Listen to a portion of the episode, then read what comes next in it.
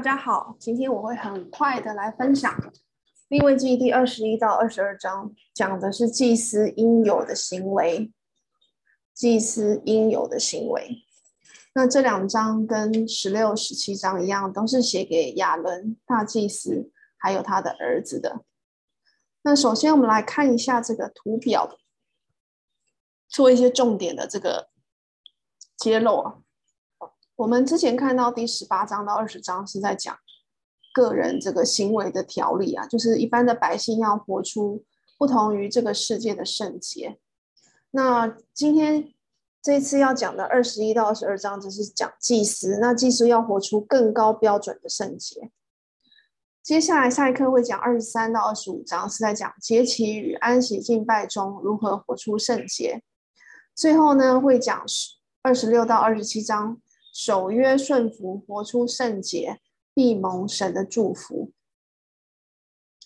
我是耶和华这句话呢，在立位记出现了五十次。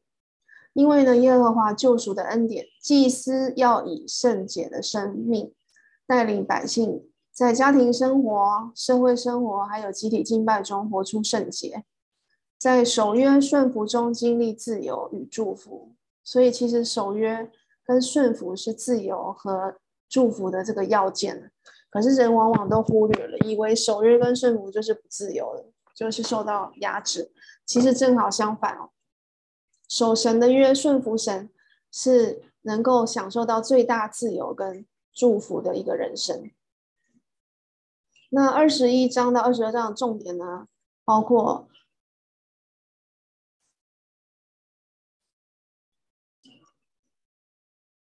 有人是这样子做他的大纲啊，就是二十一章一到十五节是讲祭司敬从败风啊，就是败坏的风俗，就是指祭司跟社会的关系。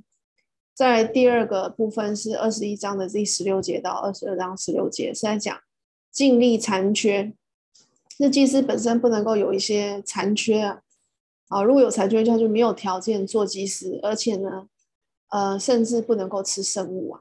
哦，有些人他没有办法吃生物，就是因为有残缺。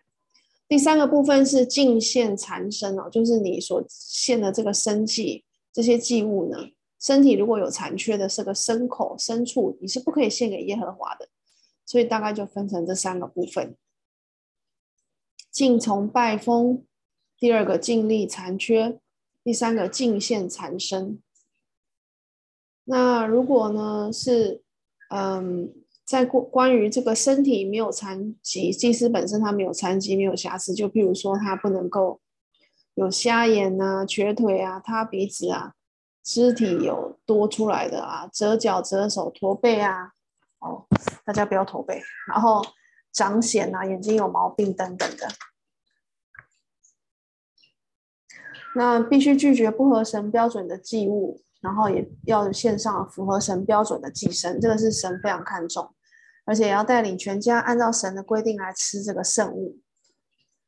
好，那我们现在进入呢这个细节的部分啊，就是如果是从第一个部分呢，二二十一章一到十五节的部分哦，就是祭司本人他跟社会的关系，他讲到呢第一到第四节，祭司不可以摸死人来沾污自己，除非是为了骨肉之亲啊。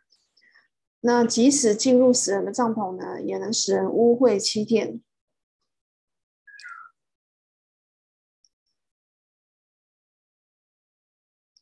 那在那段期间呢，祭司侍奉耶和华的资格就被剥夺，因为因为因此他不可能，他可能使自己不洁净啊。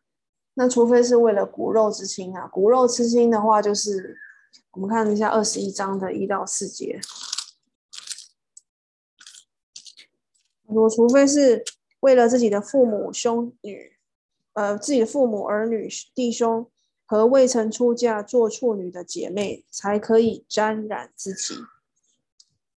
哦，这样他就不会被剥夺这个这个侍奉耶和华的资格。那第四节呢？他是讲什么？第四节我们一起来看。他说：“祭司既在民中为首，就不可以从俗沾染自己。”他这个是在讲什么部分呢？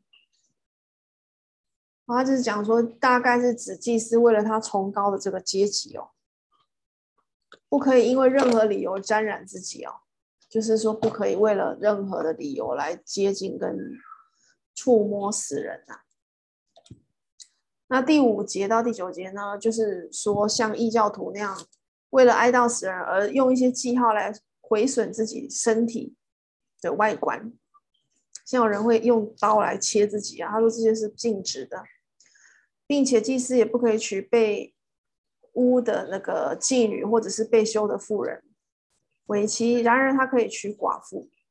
那祭司的女儿呢，如果做了妓女，就必须受到被火焚烧的惩罚。那第十节到第十五节讲的是大祭司不可以以惯常的方式来哀悼，也不可以出圣所来向死人表示尊敬。那他要娶以色列的处女为妻，而且他的婚姻生活必须无可指责、指摘啊，无可指责。那二十一章十六节到二十二章十六节看到的是祭司本身，他是要有一些无瑕疵的规定。那所谓有瑕疵、有残疾，就是指那些瞎眼的、瘸腿的、塌鼻子的、肢体有余、折手折脚、驼背、矮矬、眼睛有毛病、长癣、长疥或者损坏生殖观的，这些都不可以担任啊祭司的职事。亚伦的后裔如果有任何上述的残缺，都不可以在耶和华面前做祭司，但是可以分享祭司的食物。圣的食物就是祭司从平安祭所得的份。至圣的食物就是从别的祭呢所得的份哦，这个之前有没有讲到说平安祭是圣祭，那其他的祭都是至圣祭。那献祭的祭司必须没有残疾，因为他要代表我们无玷污之大祭司基督的形象啊，所以有这个严格的要求。那二十二章的一到九节呢，讲的是反掌大麻风呢。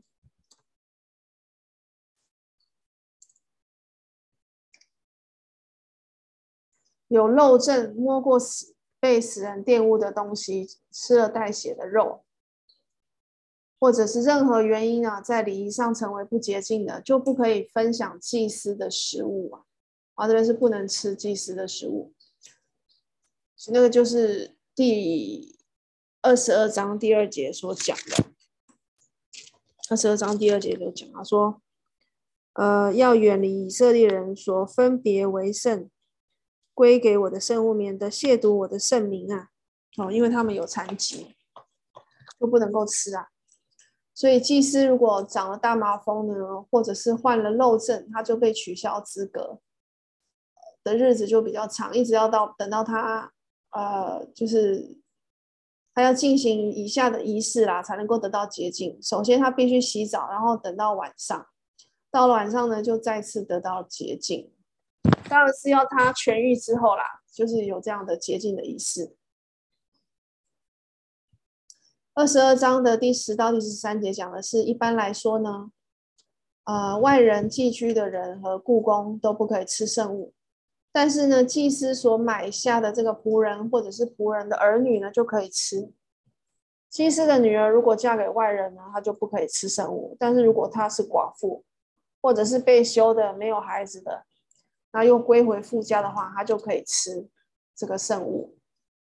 若有人误吃了圣物呢，十四到第十六节，他可以按照呃圣物的元素加上五分之一做出赔偿，就像赎愆祭一样，像我们之前说的赎愆祭。那第十七节到三十节，凡献给耶和华的供物，就是讲到供物的部分，哦，不可以有。这个残缺的，要是献上没有残缺的这个牲畜，要给耶和华的，要是最好的。无论是燔祭还是平安祭，有病的、残废的或外貌有损的哦，这些都不可以献上。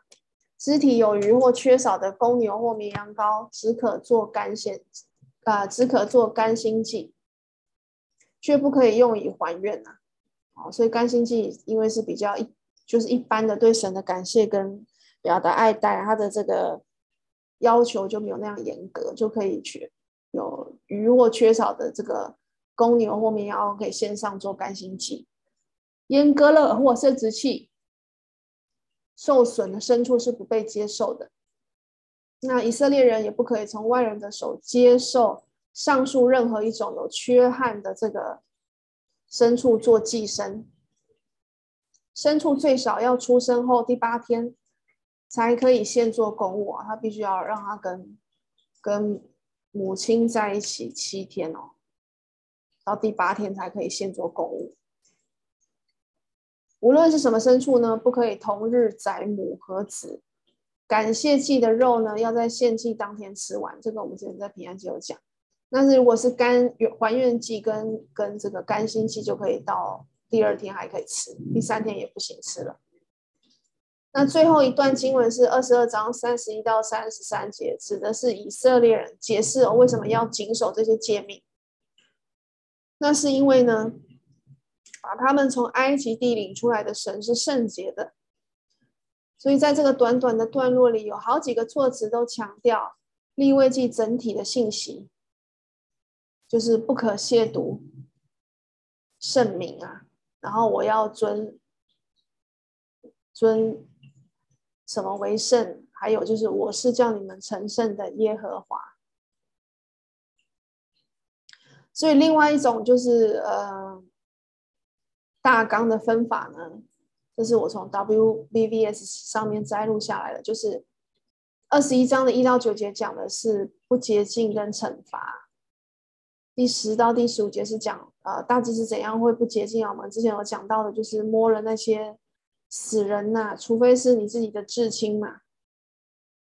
然后还有你，呃，你为了哀悼死人，然后伤害自己的身体，或者是是娶了妓女或被休的妇人，这些都是不不被允许的，也不可以呢对从圣所出来向死人表示爱、表示尊敬啊。那他必须要娶以色列的处女，而且婚姻生活要无可指责。这个是关于祭司的这个洁净的要求。那一个一个祭司，他必须要呃有一个良好的婚姻啊，这第十十四节特别的强调啊，哦，就是不能够，要是他本族的以色列人的处女，所以不可以有任何的这个污染啊。如果对照希伯来书第九章第十四节，因为象征。祭司象征基督嘛，所以基督他是借着永远的灵，将自己无瑕无疵献给神。嗯，彼得前书一章十九节，凭着基督的宝血，如同无瑕疵、无玷污的羔羊之血，所以基督是没有瑕疵的。那象征他的这些祭司也要在行为上没有瑕疵。第二十节强调，这个祭司不能够是有这个做太监的。不可以有生，不可以是有疝气，不可以这个睾丸也不可以就是被割掉啊。二十二章一到十六节强调这个圣物啊，强调这个圣物一定要是就是圣洁的，不可以有瑕疵的。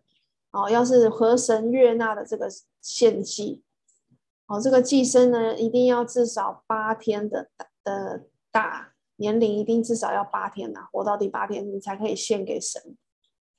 那这个不可以就是留过夜啊，这个公物呢，这个感谢祭的肉啊，必须要在献祭当天吃完，不可以留过夜，因为不可以让任何的这个。这个献祭的东西腐烂掉啊，啊，就象征我们这个祭物，象征这个基督，不可以让它腐烂掉，除非是还愿跟甘心嘛，那个是不一样的。然后呢，我们必须要完完全全的在这个祭司的生活上，还有献祭的祭身上啊，要完完全全的这个依赖耶和华。我们就是新约里的祭司啊，新约的基督徒。就表示这个基督徒每个人都是祭司，因为彼得前书第二章第九节告诉我们：唯有你们是被拣选的族类，是有君尊的祭司，是圣洁的国度，是属神的子民，要叫你们宣扬那召你们出黑暗入奇妙光明者的美德。所以你看，在旧约里面对祭司的要求，对祭生的要求那么的高，就是因为他们都指向了基督啊，无瑕无疵的基督。今天在这个基督的律法下，每一个基督徒都是祭司。我们难道不不应该对自己有一个更高的要求吗？我们跟这个世界是有别的，因为我们是属神的，因为神是圣洁的。我们是有君尊的祭司，是被拣选的族类。我们是属于神的子民，我们就是一个圣洁的国度啊！所以以此来勉励彼此，来做一个。讨神喜悦，能够荣耀神的，没有被玷污、没有瑕疵的基督徒，这是我们每一个人努力的目标。那下一次呢，我要来讲节期的部分啊，应该是从第二十三章到第二十五章关于节期的部分。那我们就下次见喽，再见。